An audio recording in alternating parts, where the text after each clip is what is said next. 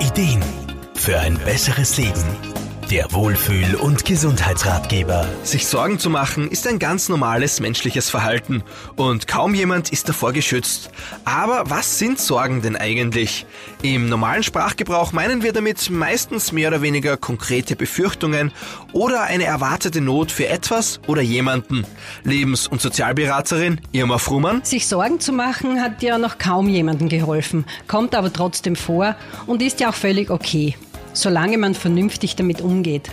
Sich nie Gedanken über die Zukunft, über geplante Ereignisse, was auch immer zu machen, das geht ja gar nicht und wäre ja auch nicht richtig. Wie so oft kommt es auch in diesem Fall auf die richtige Denkweise an. Macht man sich Sorgen, ist das eigentlich nichts anderes, als dass man sich ein negatives Szenario in der Zukunft vorstellt und das kann aber auch zu Überforderung und manchmal auch zu großen Ängsten führen. Das ist ja das große Problem von übermäßigen Sorgen. Man stellt sich alle möglichen schrecklichen Dinge vor, die meistens dann eh nicht passieren.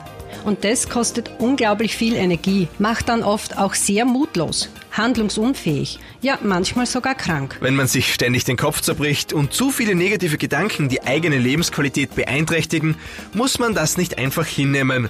Auch in diesem Fall, so Irma Frumann, kann man nämlich Schritt für Schritt erlernen, wie man dieses Muster durchbrechen kann. Wichtiger erster Schritt, man darf sich seine Sorge ruhig eingestehen. Sie ist ja nicht umsonst da.